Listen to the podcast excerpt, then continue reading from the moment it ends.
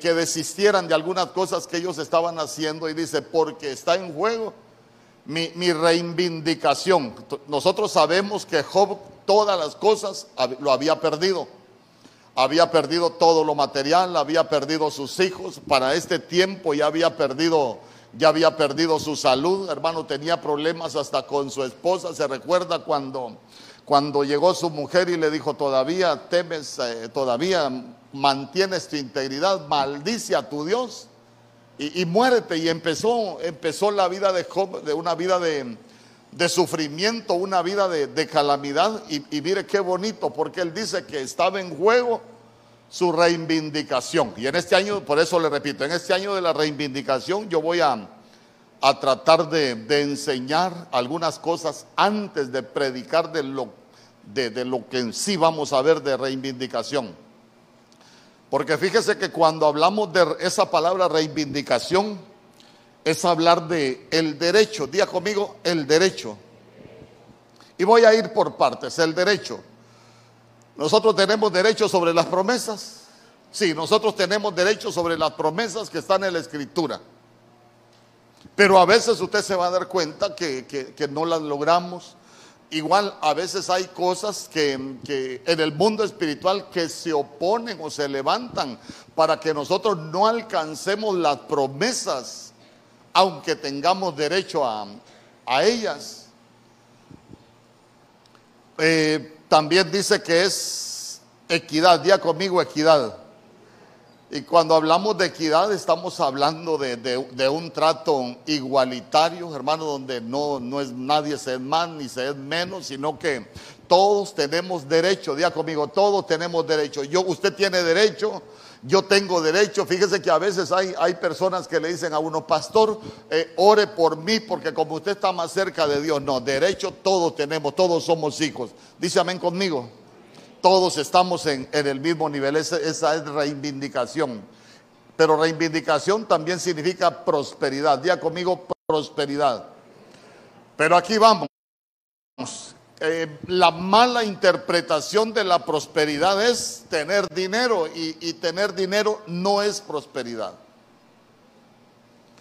Fíjese que nosotros en el año de la prosperidad estudiamos acerca de la prosperidad yo me acuerdo, fui el de los primeros que, que me tocó enseñar en el retiro de pastores acerca de prosperidad. H 2896, palabra top, prosperidad. Y, y empieza a hablar la Biblia de prosperidad, pero que nosotros necesitamos volvernos personas buenas. Imagínense que volverse una persona buena, eso es ser prosperidad. ¿Y por qué es prosperidad? Porque una persona buena que ya cambió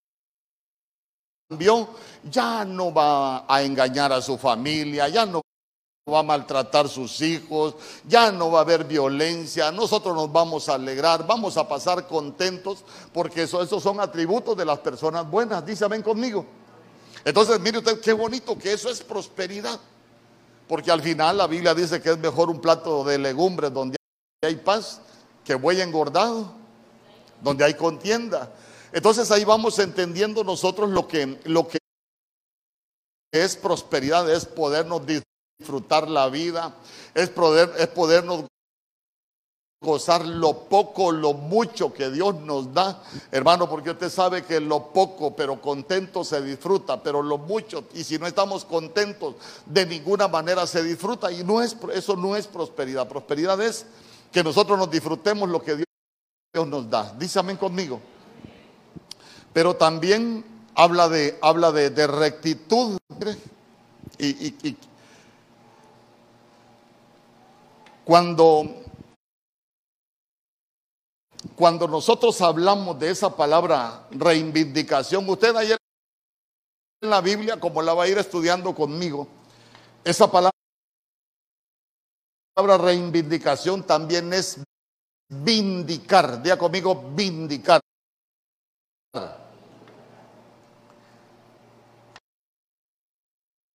Solo es de quitarle el, rey y es vindicación, es vindicar. Y vindicar ya cambia el concepto, fíjese, porque vindicar estamos hablando de, de defender o exculpar a una persona que es atacada. Por eso es que la Biblia dice que el Señor es el que nos defiende. El Señor es el que nos protege. Y yo le digo, a veces nosotros nos merecemos que el Señor nos defienda. Y yo creo que a veces no porque somos medio tremendo nosotros. Pero, pero eso es, eso es la reivindicación, no porque nosotros seamos buenos, sino porque tenemos a Dios por Padre. Dice amén conmigo. Cuando, cuando nosotros vemos esa palabra reivindicación, dice que también es justicia. Diga conmigo justicia. Y justicia es obrar y juzgar, dando a cada uno lo que le corresponde. Oiga bien, justicia es obrar y juzgar dando a cada uno lo que le corresponde. Y aquí voy a, voy a, voy a, a detenerme en algo porque nosotros necesitamos entender la justicia de Dios. Le voy a decir algo. Si Dios nos pagara conforme a, nuestra a lo que nosotros hacemos, creo que salimos perdiendo. ¿Cuántos hemos sido desobedientes alguna vez al Señor? Si el Señor dijera a, a, mis hijos, digo yo que hay un montón de desobedientes, sabemos aquí. Si el Señor dijera, voy a voy a, juzgar y voy a que es reivindicación. Cuando nosotros exigimos algo delante del Señor, usted sabe que eh, cuando hablamos de, vehemencia, firmeza, es cuando nosotros venimos a clamar delante del Señor. ¿Por qué? Porque las promesas ahí están y nosotros tenemos derecho sobre las promesas. Dice amén conmigo. Ah, pero le repito, a veces hay cosas en el mundo espiritual que se pueden levantar para que nosotros no las disfrutemos. Reivindicar es defender o reclamar un derecho.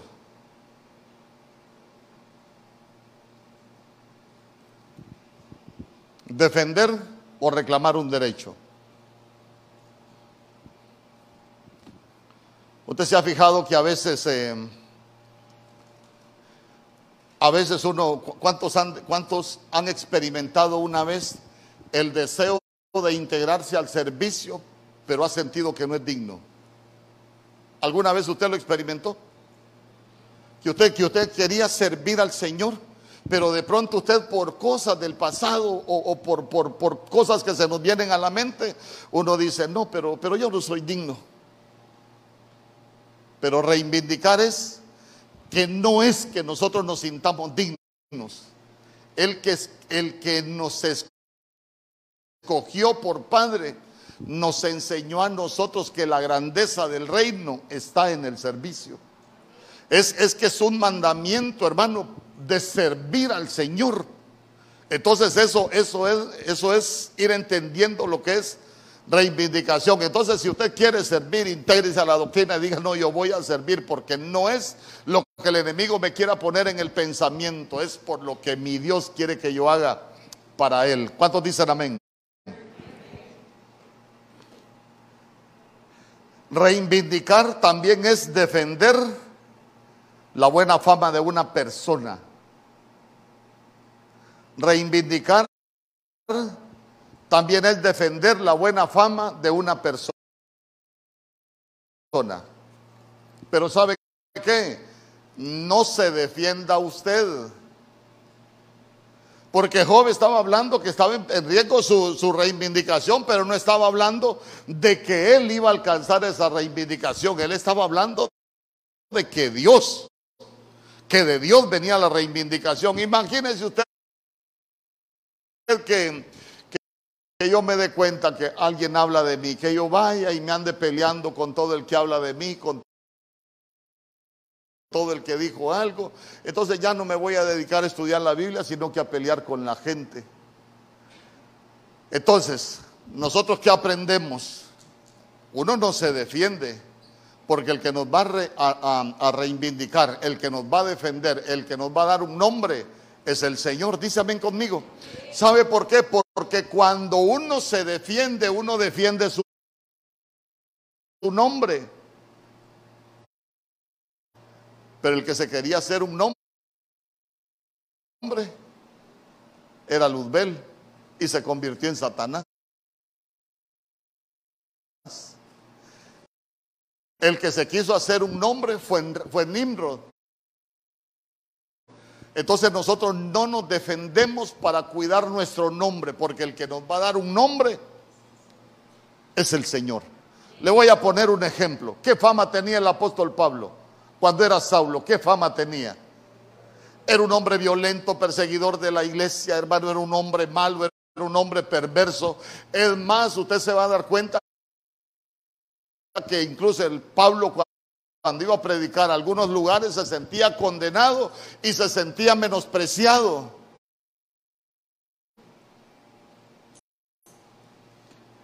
Pero cuando aquellos andaban, eh, andaban echando fuera demonios en el nombre de Jesús que predica Pablo, a Jesús conocemos y ya sabemos quién es, quién es Pablo. Hermano, ya se dio cuenta que, que ya conocían de su nuevo oficio en el cielo y él no se encargó de, de, andarse defendiendo, sino que, sino que él dejó, dejó que Dios, que Dios le restaurara su nombre. Amén conmigo.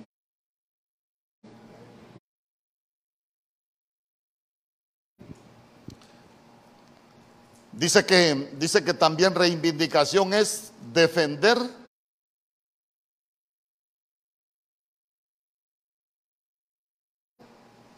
a quien se le ha injuriado.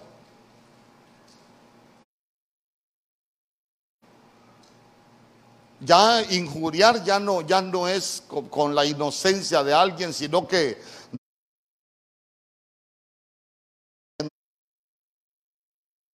a la iglesia y te acordás cómo era, porque había perdido su honra.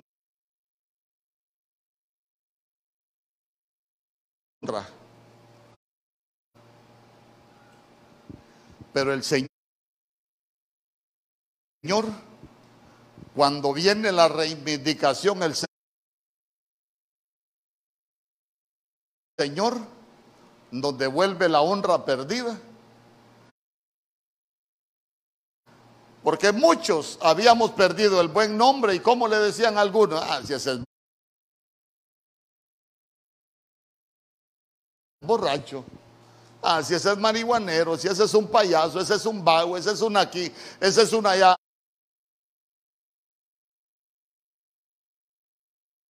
Habíamos perdido.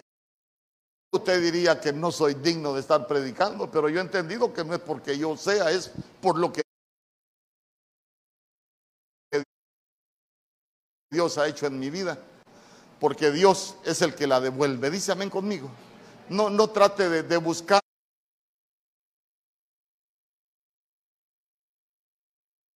usted. Mejor rindámonos al Señor y que sea el Señor el que nos reivindique en este año. Y sabe, sabe que es lo más hermoso, que dice que cuando viene esa reivindicación, personas, por ejemplo, que, que de errores de juventud que, que tal vez no se sintieron preparados para, preparar para tener un hijo, lo abortaron, han pasado 15 años y siguen llorando todavía. Todavía están tirados por el error de juventud. No le digo que les vamos a aplaudir lo que hicieron, pero cuando venimos al Señor y, nos presentamos delante del Señor, usted se va a dar cuenta que la Biblia dice que el Señor agarra,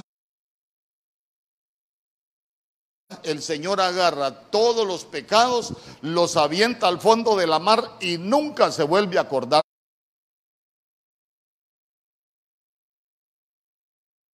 de ellos,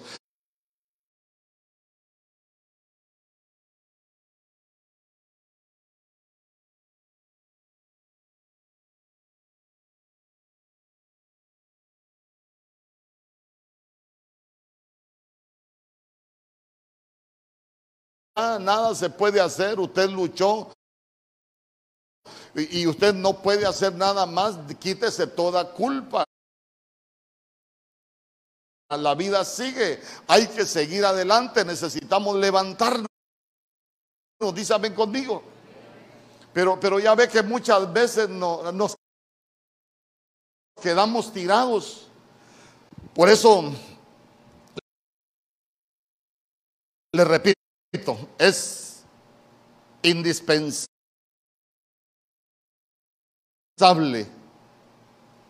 que aprendamos bien acerca de la reivindicación. En Primera de Corintios capítulo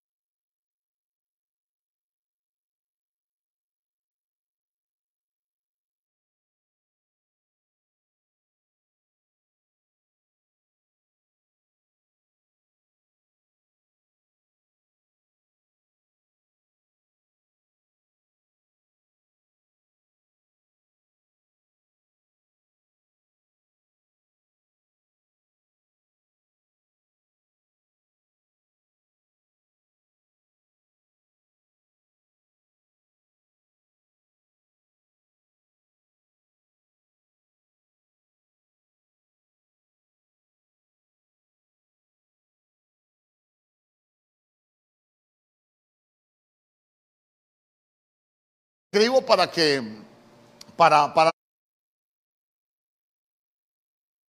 reivindicarme estos derechos. ¿Por qué? Porque es como que yo diga, ¿para qué lo voy a hacer yo? Mejor que lo haga el Señor conmigo. Dice amén.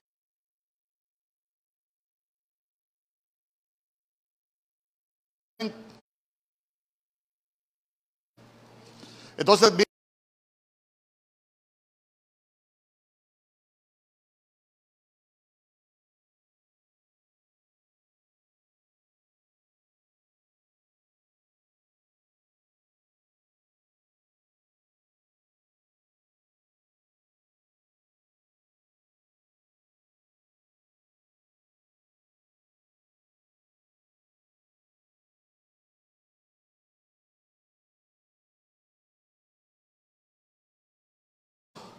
vindicará a su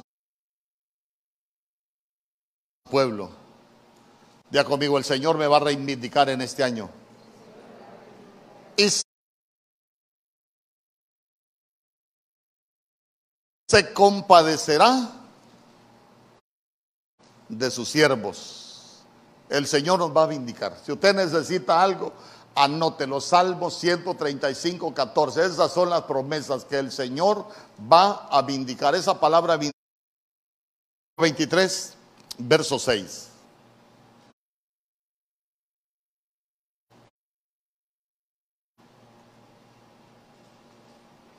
Jeremías capítulo 23, verso 6.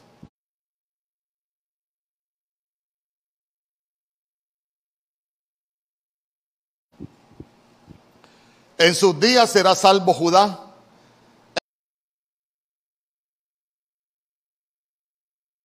E Israel habitará confiado. Nosotros somos el Israel de Dios. Dice. E Israel habitará confiado. Hermano, aunque vengan tiempos difíciles, aunque estén anunciando variantes, aunque muchos países están cancelando vuelos porque se está propagando el Omicron.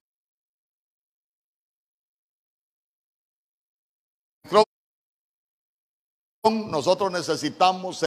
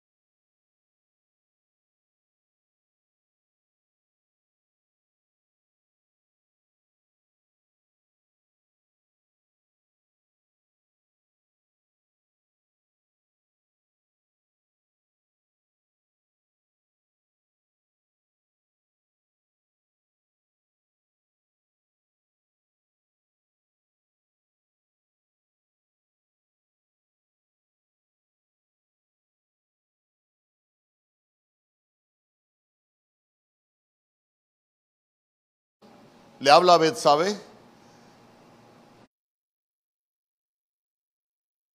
y dice, no sabes que está reinando Adonías.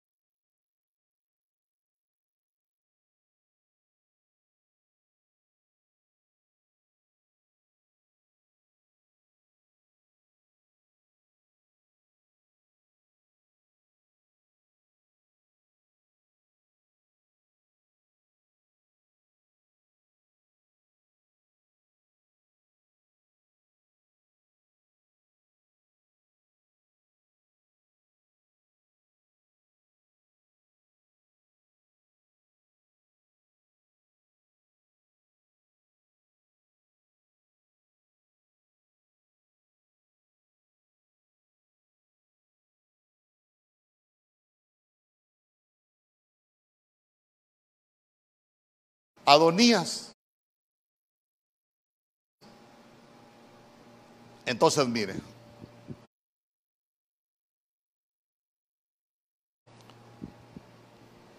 ¿Para quién era la promesa?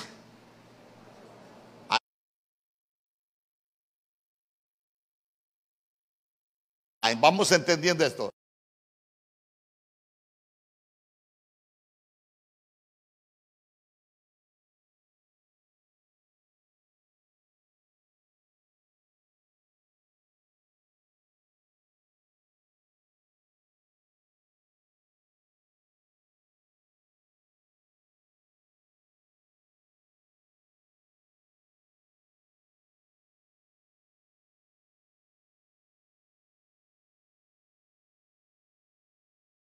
A la promesa, porque hay otro que ya se había apropiado de la promesa.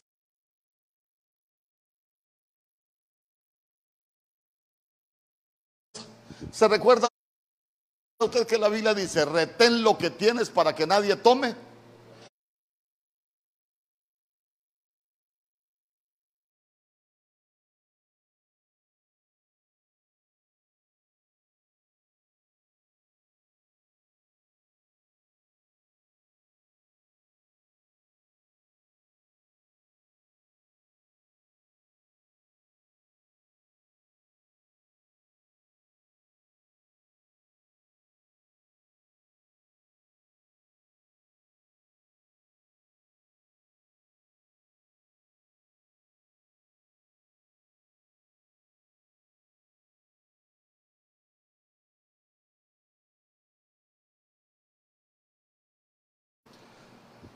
David es figura del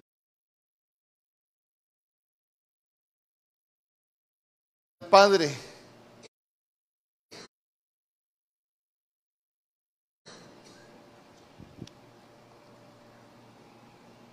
Salomón es figura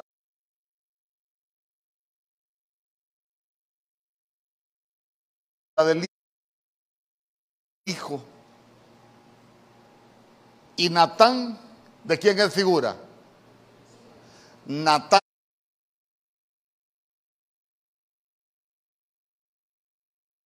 es figura del Espíritu Santo. ¿Por qué? Porque el Espíritu Santo es la que vino a, a Betsabé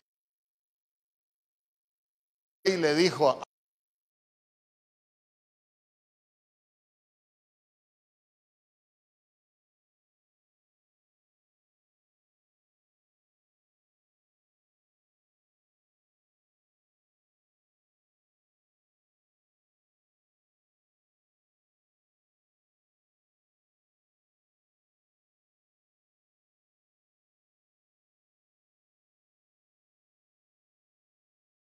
Adonías, David nunca lo había contrariado.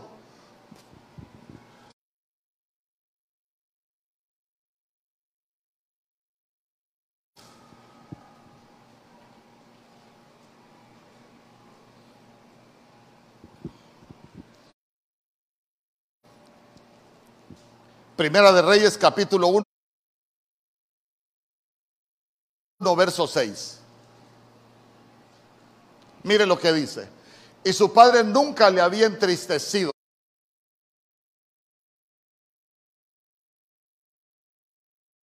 La Biblia de las Américas dice que nunca le había contrariado, que es lo mismo.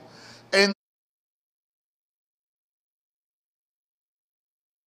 todos sus días con decirle, ¿por qué haces así? Además, este era muy de muy hermoso parecer y había nacido después.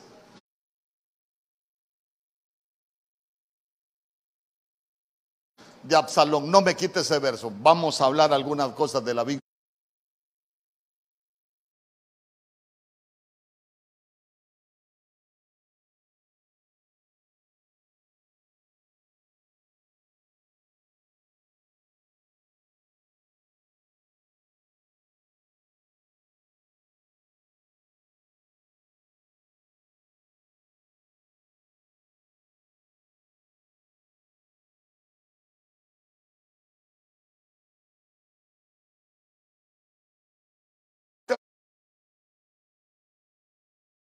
Lo había entristecido, nunca lo había contrariado, nunca lo había corregido. Y sabe que esa palabra contrariado lo que significa es tallado, tallado.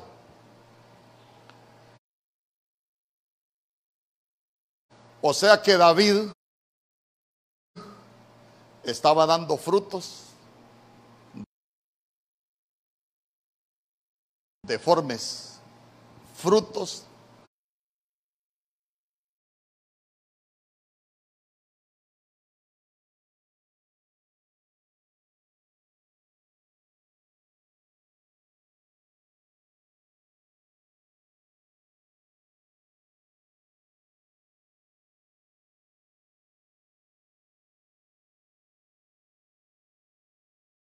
Esa palabra contrariado también significa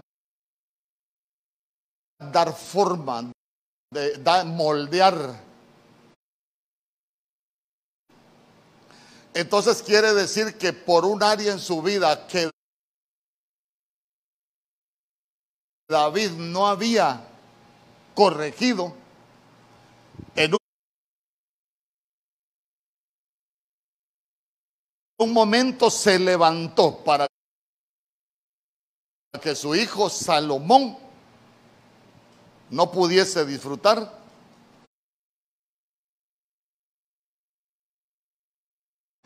de la promesa.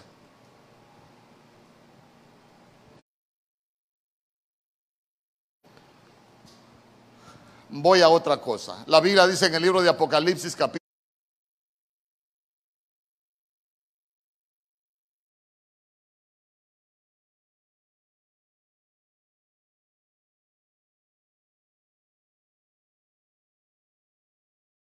Viene el abogado, se lo hace.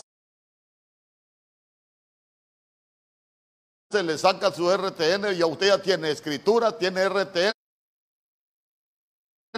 Pero puede ser que usted no empiece a operar con el negocio.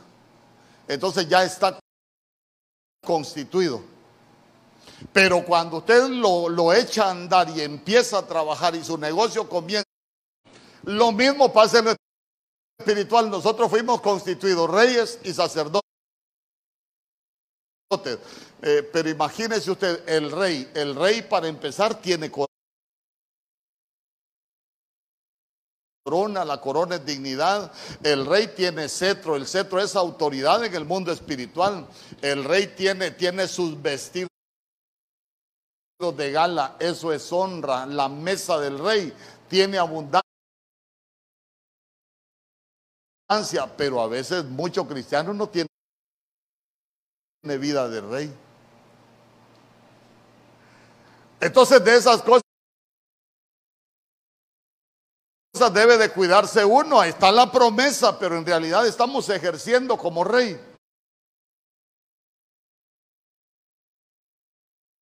No había podido arreglar, que se levantó para usurparle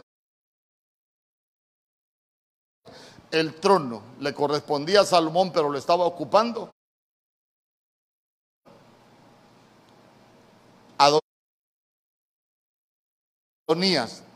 Entonces viene, viene, viene Natán y Natán lo que significa es dado. Y a nosotros lo que nos dieron fue el Espíritu Santo. Amén. Natán significa dado. Entonces Natán es la que va donde, donde Betsabé le dice, ahí hay una promesa que era para tu hijo, pero hay alguien más que ya la tomó.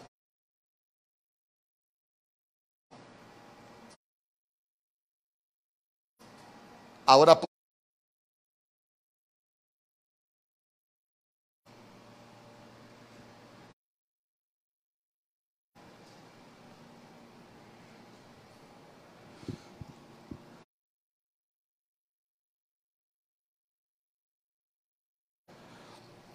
llega donde David y le dice que a ella le había hecho la promesa de que su hijo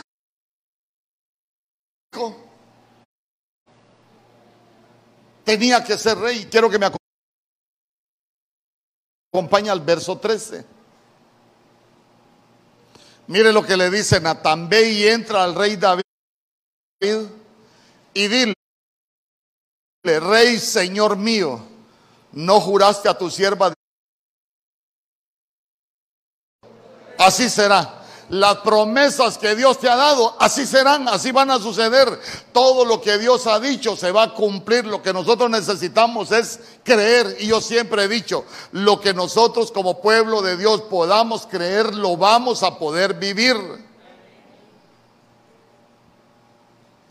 Entonces, mire qué interesante, porque al final, ¿quién terminó reinando?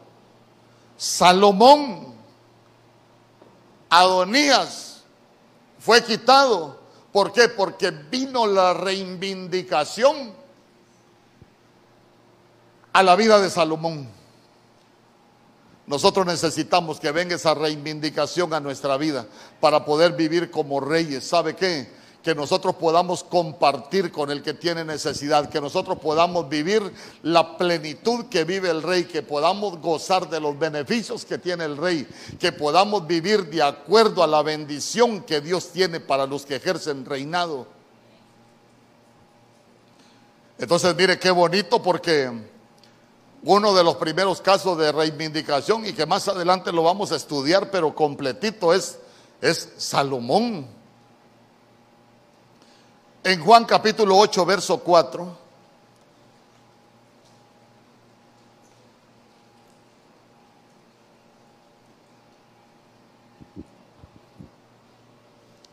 Mire lo que dice.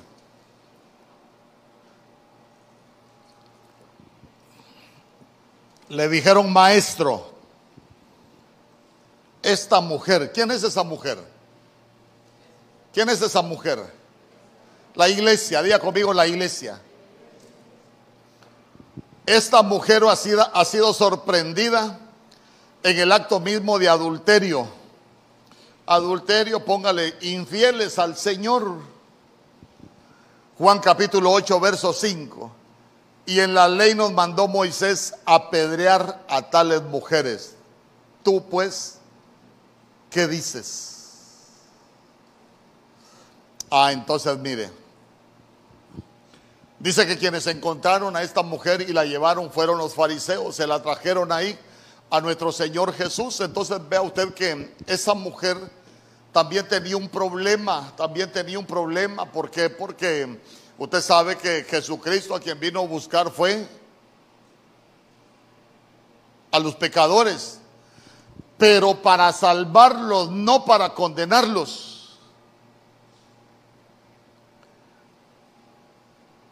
Entonces, mire. Ah.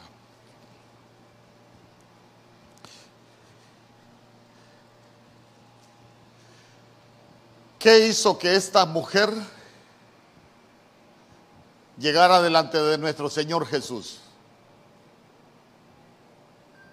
Ayúdeme a, a, interpretar un poco la Biblia.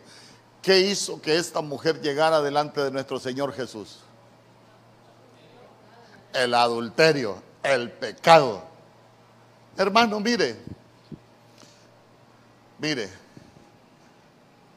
todos nosotros somos pecadores. ¿A usted, pastor? Ay, hermano. Cuando yo vine a Choluteca, me dijeron que la Santa Cena solo lo tomaban los que no pecaban. Y que yo lo estaba haciendo mal porque permitía que todo mundo se sentara a la mesa del Señor. Digo yo, ni la Biblia han leído, porque primera de Juan 1.10 dice que el que dice que ya no peca hace mentiroso a Dios y su espíritu no mora en él. A la verdad todos pecamos. ¿Sabe por qué? Porque nosotros tenemos una ley en nuestros miembros. ¿Se recuerda de las leyes que hablaba Pablo en el libro de Romanos? Decía, yo a la verdad me deleito en hacer la voluntad de Dios. Yo me deleito en la ley de Dios pero hay otra ley en mis miembros que me lleva a hacer lo que yo no quiero. Yo le puedo, le puedo asegurar que muchas veces usted le grita a sus hijos y no les quiere gritar. Pero ¿por qué le grita? ¿Verdad? ¿Cómo se ríen? Pero, pero, ¿por qué? Yo le aseguro que a veces nosotros hemos hecho cosas que no las hemos. El pecado la llevó. Si a veces uno está tan bien como dicen en mil pueblos, del gusto retosa afuera, y uno de lo que menos quiere es saber del Señor, pero cuando viene la situación difíciles, lo que nos lleva al Señor a tener, vea bien, lo que llevó a esta mujer a tener un encuentro con, con, el Señor fue el pecado. Los hombres la señalaban. Los hombres, no, hombre, este es pecador, este es adúltera, a ver, a ver qué. Jesús, ¿y qué hay que hacer con esta mujer? La ley de Moisés dice que tiene que morir apedreada. Pero al final Jesús le dijo, ni yo te condeno.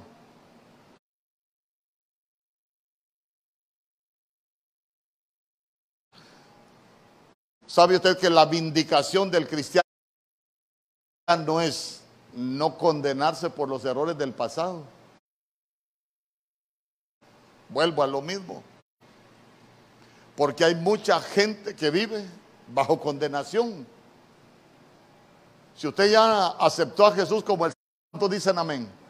E, entonces, entonces mire, mire, hermano, ay hermano, como dice el hermano Pedro ahí en San Pedro, aquí en la iglesia, el que no es gordo es chibolón. Al que no, al que no le no, mejor no se lo digo.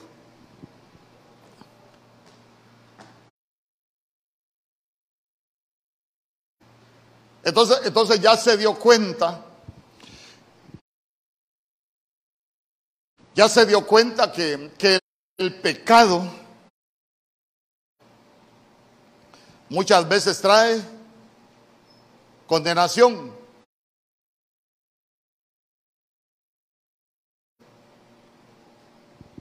Pero digo yo, lo hermoso de esto es que el pecado nos traiga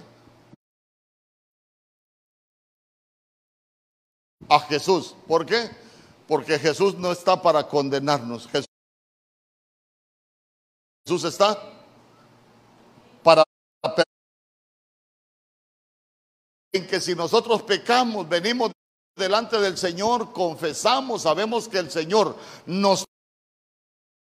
A ver, a ver, si significa sombra, ¿qué, si significa sombra y sombra es hablar de, de cobertura, ¿qué problema tenían estas muchachas?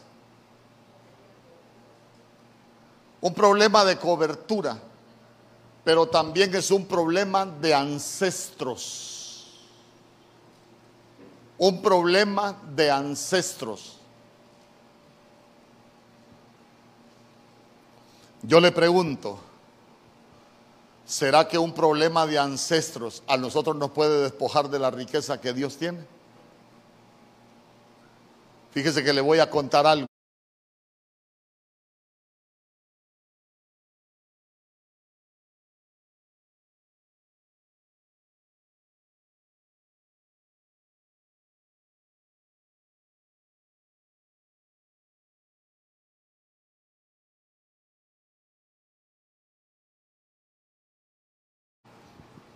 Bueno, después él siguió trabajando. Tenía un su, un su compadre. Ah, miren los compadres, buena onda. Un su compadre que vendía lotería. Y da la casualidad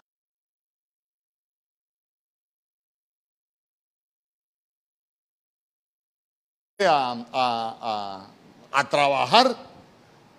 Me recuerdo que, me buscó una persona que, éramos amigos y me dijo, fíjese que lo pagué yo. Después te recordás lo que pasaba con, con las enfermedades. Eh, fíjese que tengo un problema de enfermedad y cuánto ocupa. Mire, el problema que tengo es de 40 mil empiras.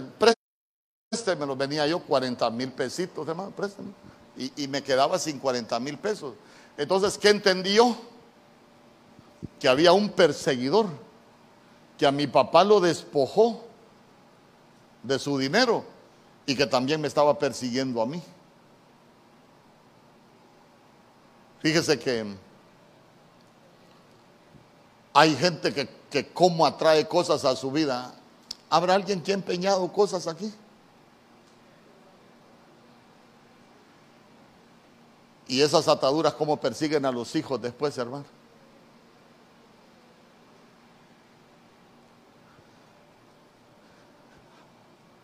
A veces la gente se acostumbra a vivir endeudada y después los hijos nunca ven el sol claro, hasta aquí de deudas también. Pero ya se dio cuenta que, que únicamente lo que se atrae es pobreza.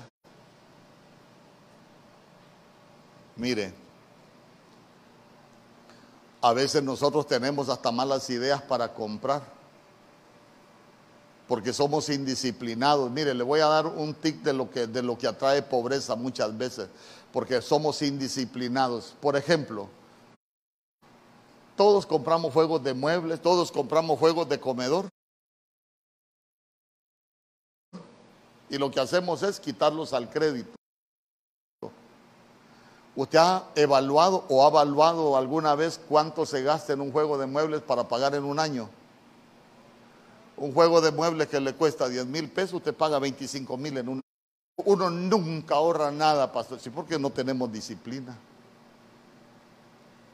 Estamos haciendo, por eso estos países, la riqueza se vuelve desigual, porque nuestra falta de disciplina nos empobrece y solo nos sirve para enriquecer. Va a servir Pastor, ¿y por qué dice eso? Para que nos reivindiquemos. Y, lo que Dios nos dé, no lo, no lo malgastemos. Porque de pronto nosotros nos damos cuenta que a veces hay perseguidores que son de, de herencias ancestrales, que se vuelven devoradores.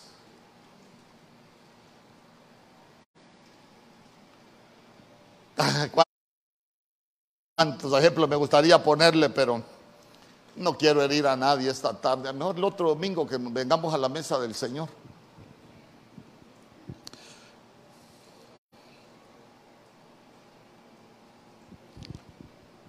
Entonces hay mantos que nosotros necesitamos quitarnos. Porque mire, todos amamos a nuestros padres. Dice amén conmigo todos los amamos, pero hay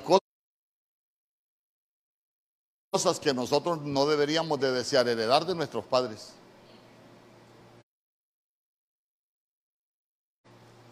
¿O usted desea anhelar eh, heredar todo lo de sus padres?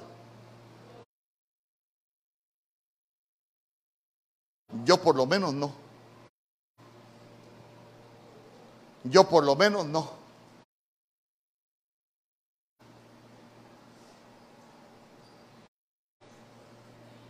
Hay personas que, ay, yo quiero ser igualita a mi mamá y tal vez la mamá se murió de cáncer. Yo le digo a, yo le dije a una hermana, renuncia a esas palabras porque quiere decir que usted dentro de poco se va a morir de cáncer también. Eso no es así, dísame conmigo. Uno, uno tiene que aprender, mire, acerca de, acerca de, los mantos, acerca de los problemas de, de, cobertura. Por hermano, nosotros tenemos la cobertura de Dios. ¿Cuántos dicen amén? Si el Señor le dijo, Jerusalén, Jerusalén, cuántas veces quise cubrirte como la gallina. Cubre a sus polluelos si no quisiste. ¿Por qué? Porque nunca se despojaron del manto de sus padres. Pero la Biblia dice, el que abriga la vid, al que habita el abrigo del Altísimo morará bajo la sombra del Omnipotente. Nosotros necesitamos estar bajo la cobertura de Dios. Nosotros necesitamos estar bajo la sombra de Dios. ¿Cuántos dicen amén? Hermano, porque somos sus hijos. Y miren, la la vindicación nosotros tenemos que aprender a renunciar hasta, hasta coberturas familiares. Mire, usted se recuerda que en Génesis capítulo 12, para que entendamos esto que le estoy hablando, estas mujeres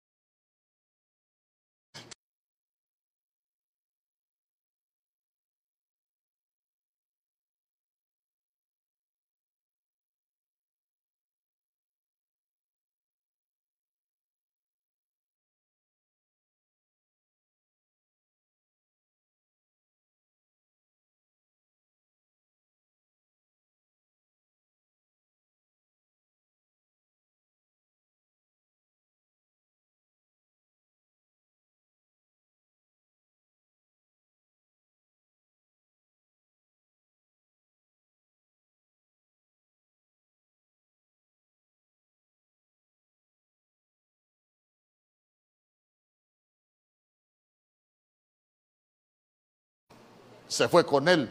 Abraham no se lo llevó, Lot se fue con él. Y Lot lo que significa es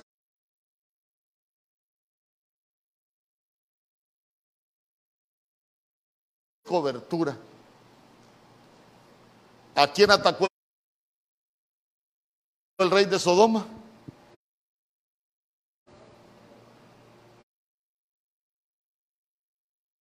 A Lot.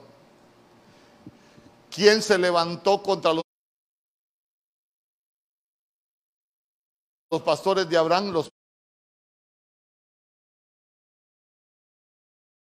más terrible le dejó a Abraham. Pero veámoslo espiritualmente, quien le estaba causando problemas era la cobertura, porque Lot, eso es lo que significa.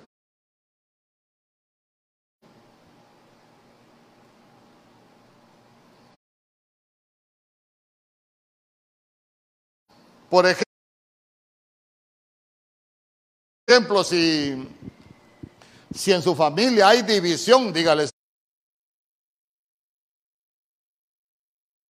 Señor, yo ese manto no lo quiero.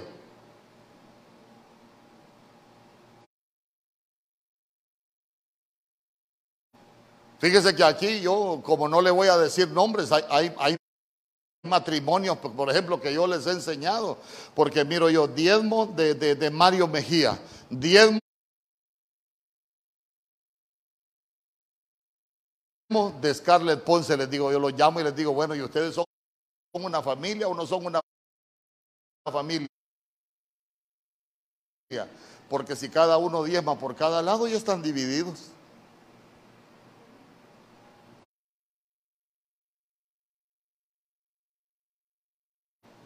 Porque los dos serán herencias, herencias genéticas de ancestros que nos llevan a perder la herencia, que no nos llevan a alcanzar lo que Dios tiene para nosotros. Las hijas de Zelofejad ahí por su padre, no podían tener herencia, pero ellas fueron reivindicadas. La mujer que fue hallada en adulterio, si el Señor dice que nosotros seamos infieles, Él permanece fiel. Él no puede negarse a sí mismo, su naturaleza es la fidelidad, la fidelidad como padre para con sus hijos. Pero nosotros tenemos que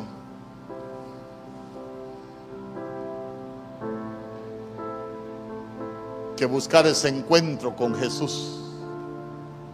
Porque ya se dio cuenta que a esa mujer la llevaron donde nuestro Señor Jesús y él no la condenó.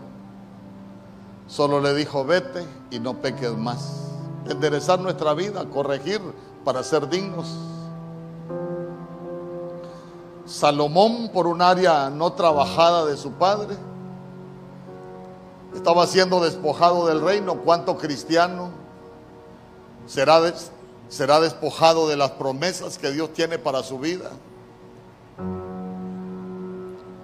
Por una mala siembra, por un área no trabajada en sus padres. Porque a veces nos cuesta entender lo de los espíritus cíclicos, pero si usted cuando revisa la Biblia se va a dar cuenta que cómo dañan la vida del pueblo de Dios, los errores que cometió Abraham cuando usted ve Isaac hasta con las mismas palabras las cometió. Y cómo nos van dañando. Pero en este año de la reivindicación, nuestra reivindicación viene del Padre que tenemos en el cielo. Usted puede creerlo. Usted puede creerlo. Que esta palabra solo sea una semilla que sea plantada en su corazón para que nos demos cuenta que nuestra reivindicación ya fue anunciada. Ahora solo necesitamos creer, pero necesitamos creer como Elías. Porque Elías dijo, va a llover, ya se escucha el sonido de la lluvia, hermano, y no habían ni nubes. Pero él decía, va a llover. Y ese va a llover es, anoche nos enseñaban y yo ya se lo había enseñado, ese va a llover es que nosotros necesitamos hablar de las cosas que no son como que si fuesen. Porque lo que Dios nos ha dado, muchos no lo pueden ver porque es el reino invisible. Si la Biblia dice que nosotros ya fuimos bendecidos con toda bendición en los lugares celestiales con Cristo. En el nombre poderoso de Jesús. Pero que al finalizar este año le podamos decir al Señor gracias. Gracias porque un día escuché tu palabra y fue como una semilla en mi vida y al final se pudo materializar. Que este año sea el año de tu reivindicación. Que todo aquello que has perdido o de lo cual estaba siendo despojado, lo puedas recuperar. Yo no sé qué has perdido. Has perdido la paz en tu vida. Que venga esa reivindicación. Cualquier cosa que hayas perdido. Hay devoradores en tu vida. Señor, me han estado devorando mi riqueza. Que Dios te la pueda reivindicar. ¿Cuántas promesas le has pedido al Señor que no se han cumplido? Pero somos los que tenemos derecho, dile Señor, que cada promesa que, que yo he creído y que te he pedido que se pueda materializar en mi vida. En el nombre poderoso de Jesús, póngase de pie. Padre, yo te pido por cada familia, aquí representada por cada uno de tus hijos, oh Rey bendito que este sea el año de nuestra reivindicación, mi Dios. Así como Salomón, que sea el año para reinar, mi Dios, para ejercer nuestro reinado, para alcanzar esa gloria, oh Dios, que tú tienes para cada uno de nosotros acá en la tierra. En el nombre poderoso de Jesús. Padre, que este sea el año de la reivindicación para que todos aquellos como las hijas de Zelofejad han sido despojados de su herencia, mi Dios, que tú puedas dar esa herencia, Señor, que toda cobertura antigua sea quitada, toda cobertura de miseria, toda cobertura de pobreza, de devoradores, mi Dios, de herencias ancestrales de espíritus ancestrales que nos quitan la bendición que tú tienes para nosotros, que sea desarraigada, porque nosotros vamos a vivir a tu sombra, bajo tu sombra, en el nombre poderoso de Jesús, en el nombre poderoso de Jesús. Padre, que así como la mujer adúltera sea quitada toda condenación, toda culpa, y que podamos vivir en libertad un nuevo tiempo. En el nombre poderoso de Jesús, que todo aquello que tenemos derecho en el reino, lo podamos alcanzar y lo podamos disfrutar, porque tenemos a un Dios por Padre y nosotros somos sus hijos. Padre, te damos gracias. Mira cada familia, llévanos en paz, llévanos con bendición. Que nadie devore esta semilla, Señor, que nadie devore esta palabra. Que ni las aves del cielo, Señor, ni aun los pedregales la puedan secar y ni aun los espinos, las maldiciones generacionales la puedan ahogar. Que esta palabra cada día se fortalezca y que se haga rem en nuestras vidas y que se pueda hacer realidad. Yo te doy gracias por cada familia aquí representada. Levanta muros, levanta vallados, levanta cercos de protección y de cuidado a su alrededor. Te damos gracias porque hasta aquí nos has ayudado, hasta aquí nos has guardado, hasta aquí nos has bendecido. Llévanos en paz y llévanos con bendición. Gracias Padre, gracias Hijo. Y gracias Espíritu Santo.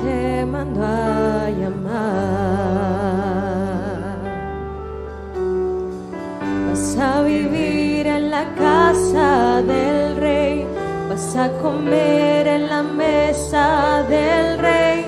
Vas a vestir las ropas del rey